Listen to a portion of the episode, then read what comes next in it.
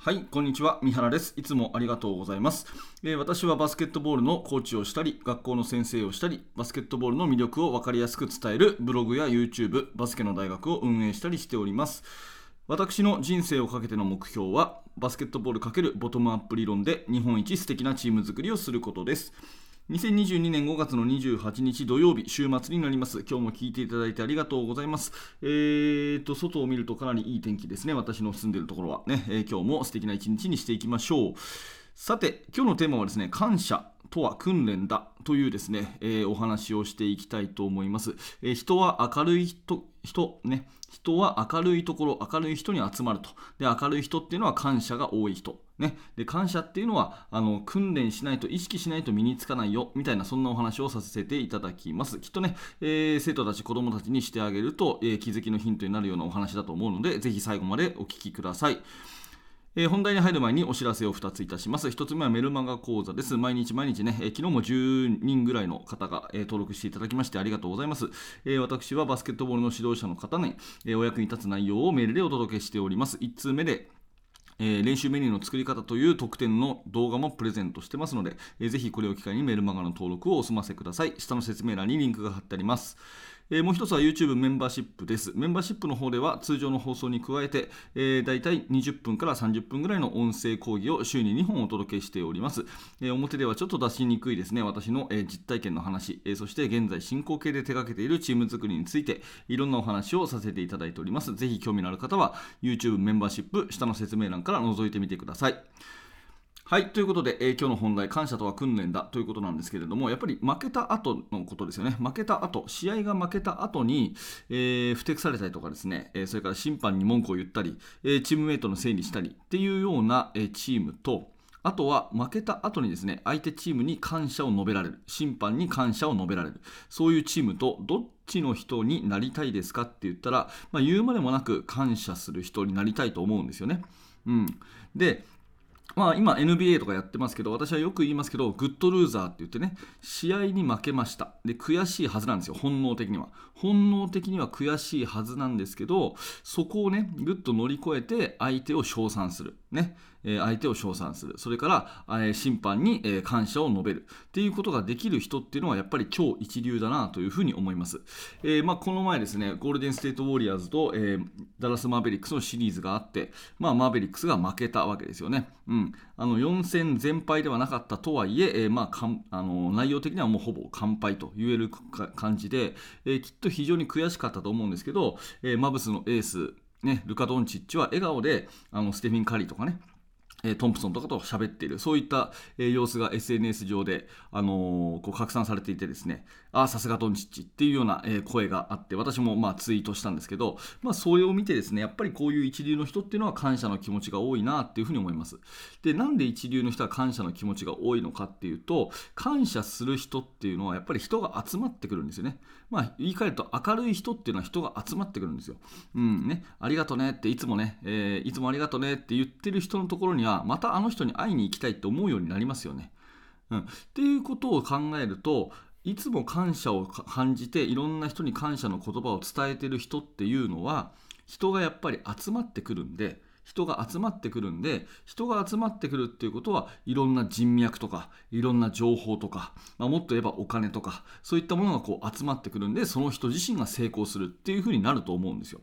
うん、反対にね、えー全く明るくないと感謝を述べないと試合に負けたらねいやあいつのせいだとかね今日の審判が悪いとかね、えー今日のボールが滑る床が滑るとかね、えーそんなことばっかり言って、え試合が終わったらですねいやこんなはずじゃないと、え負けは認めないと、ね、銀メダルなんて受け取らないっていうふうなことばっかりやってる人っていうのは人がまた会いに行こうと思わないわけですよね。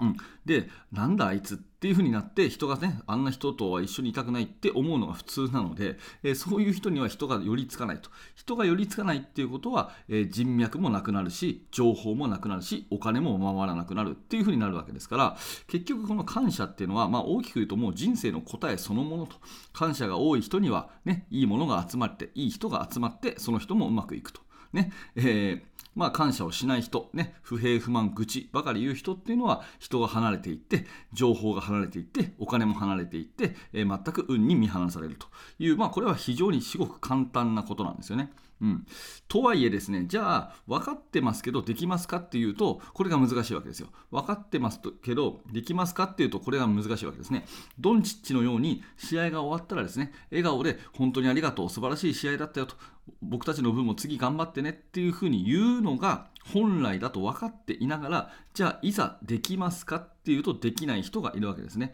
まあこれはねもうあの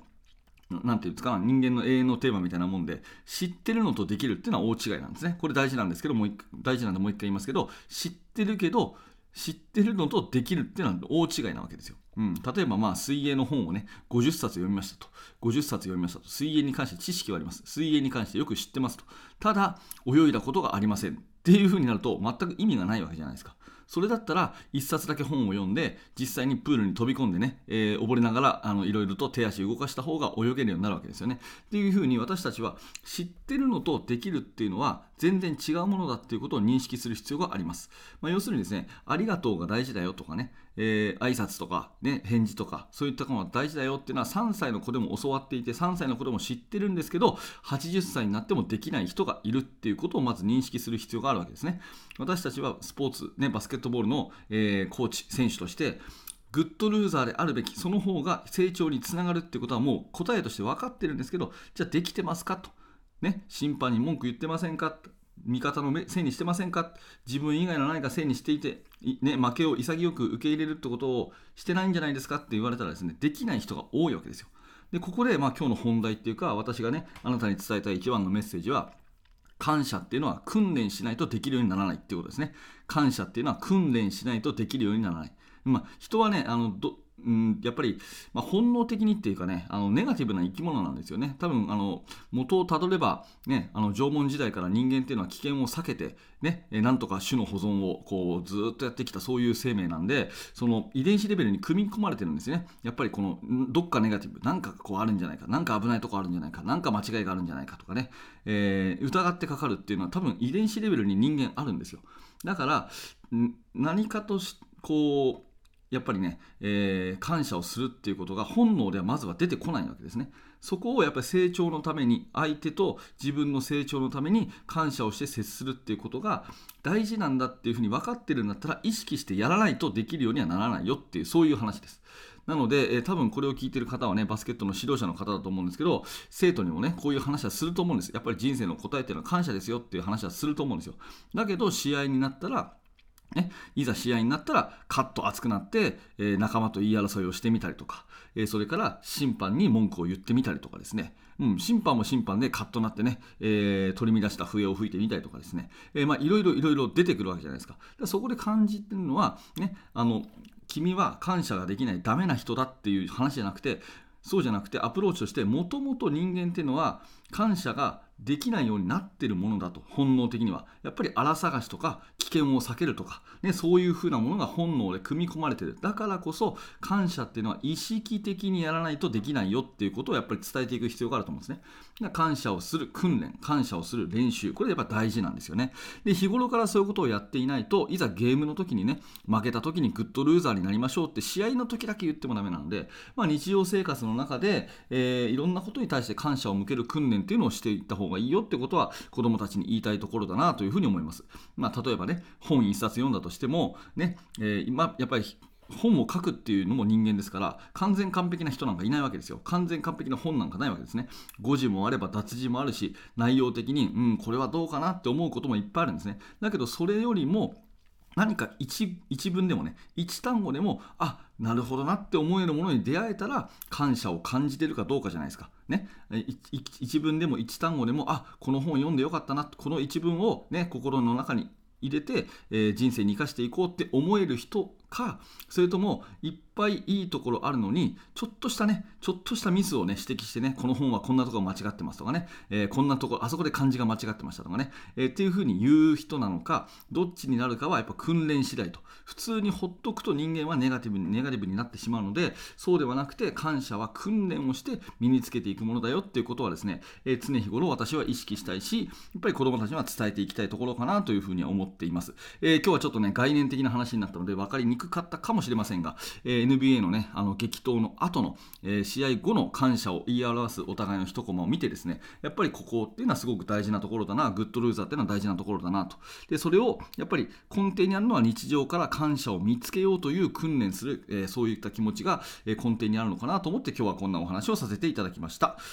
はい、えーこのバスケの大学毎日更新してますので、もしよかったら明日の放送でお会いしましょう。チャンネル登録、えー高評価、低評価のボタンをお気軽に押していただけると嬉しいです。はい、ありがとうございました。三原学でした。それではまた。